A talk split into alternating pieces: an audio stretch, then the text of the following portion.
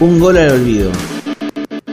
Pensado como una idea concientizadora y educativa, la muestra No fue un juego reúne historias de fútbol durante los años del Tercer Reich. En diálogo con el programa Palabras Cruzadas, su creador, Leonardo Albajari, contó cómo surgió esta propuesta que interpela el presente apelando al pasado. Estamos hablando con Leonardo Albajari. ¿Cómo estás?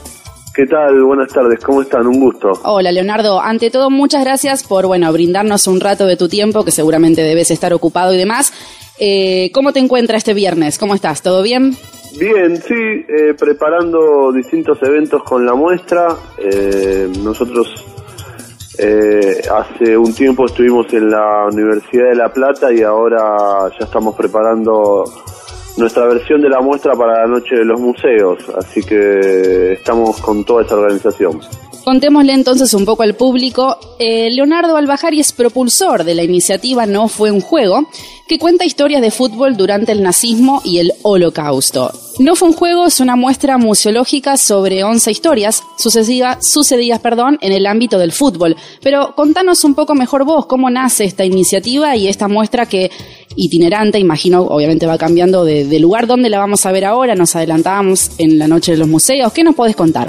Bien, eh, esta muestra nace como, como idea propia, siendo voluntario del Museo del Holocausto de Buenos Aires y, tratando de, generar nuevas ideas. Lo, que se plantea es una muestra museológica donde contamos, eh, investigamos y ahora las contamos, historias del fútbol durante el nazismo del Holocausto son en sí eh, historias conseguidas que cuentan eh, lo que pasó con equipos, jugadores, entrenadores durante esos 12 años del régimen nazi, cómo la, la vida les ha cambiado para siempre a partir de distintas decisiones y cómo también nosotros a partir de estas historias que contamos del pasado, que sucedieron hace 80 años aproximadamente, podemos, aunque no lo crean, poder eh, relacionarlo con el presente, con el mundo del fútbol, el racismo y la violencia. Y a partir de ahí lo que planteamos son ideas educativas, eh,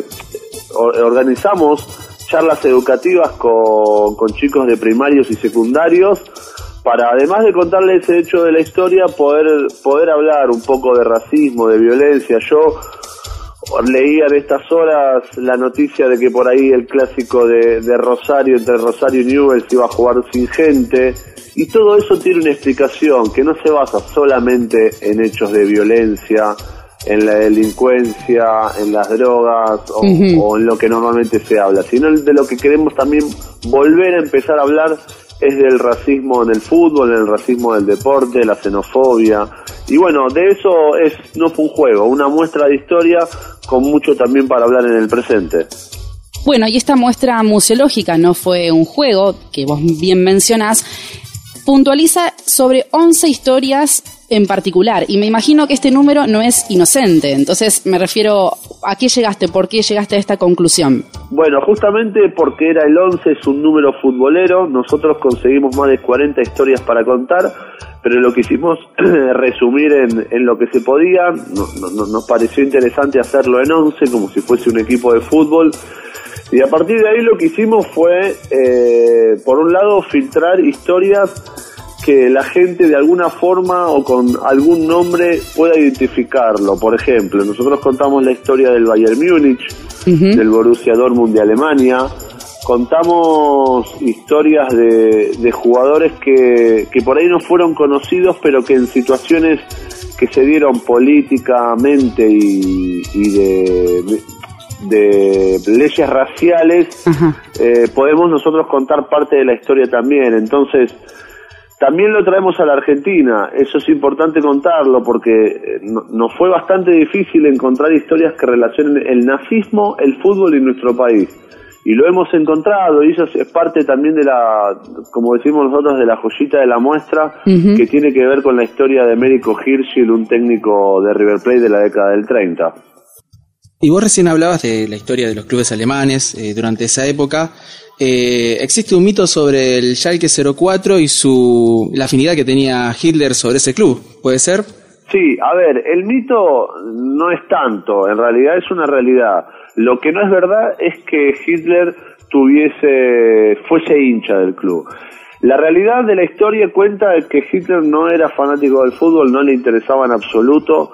Para él el deporte de fútbol era algo de las democracias occidentales como Inglaterra y Francia. A él le interesaba y al nazismo en particular la, la lucha grecorromana, el atletismo, aquellos deportes individuales, la natación también, donde se pueda demostrar lo que ellos llamaban la superioridad de la raza aria. A partir de allí, el que, al, que Hitler lo convence de interiorizarse y empezar a explotar el fútbol como forma de propaganda es Joseph Goebbels, el ministro de propaganda del régimen. ¿Y qué pasa con el Schalke 04 que, que bien nombrás?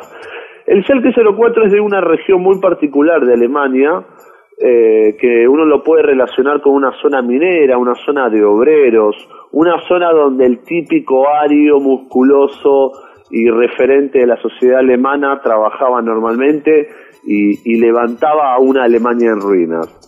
Ese equipo, el Schalke 04, es tomado por parte del régimen, es apoyado económicamente, políticamente, de hecho, el equipo Schalke 04, que es del oeste de Alemania, eh, es decir, de las fronteras con Holanda y con Francia, jugaba muchos partidos en Berlín y de eso nosotros hemos encontrado pruebas Muchas finales la han jugado eh, en el Estadio Olímpico de Berlín a la vista de muchos nazis. Y la realidad que de, que de 18 finales posibles, el Schalke ganó 14, seis veces salió campeón.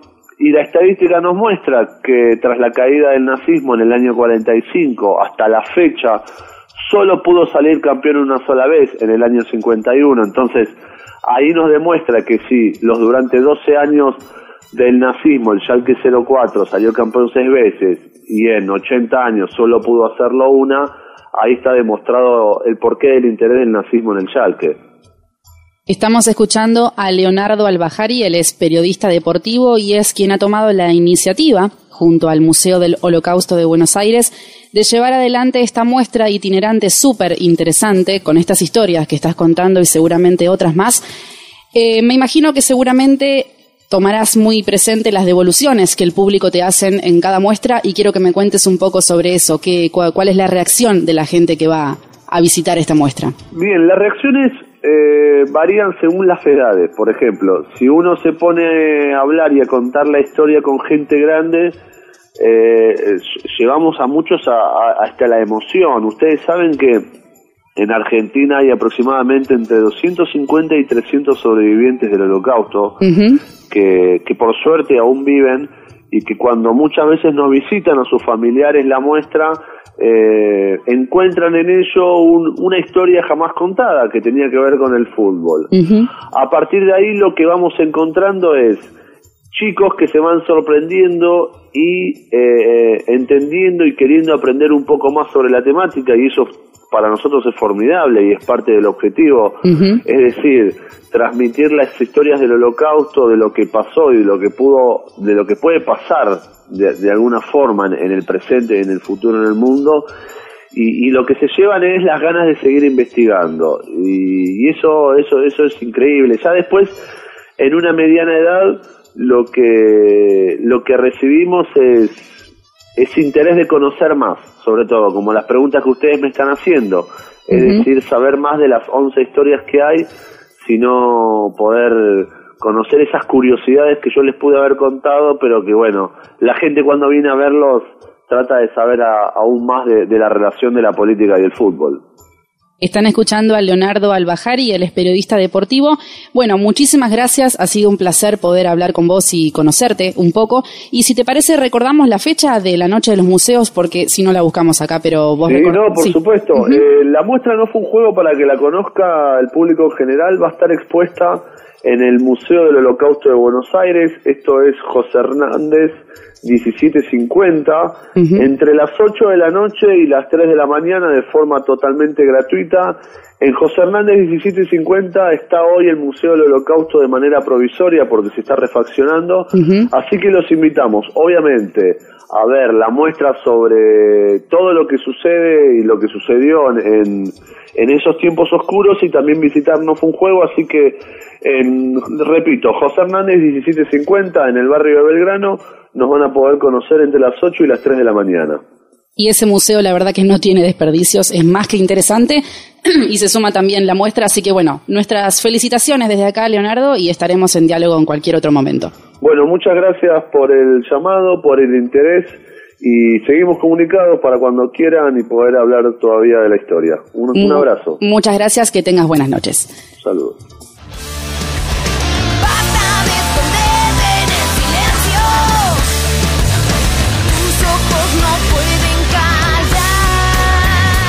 Reportaje y texto, Iván Aniti y Julián Retamoso. Edición de audio y voz en off, Julián Retamoso. Coproducción, Palabras Cruzadas y Prisma Contenidos, 2018.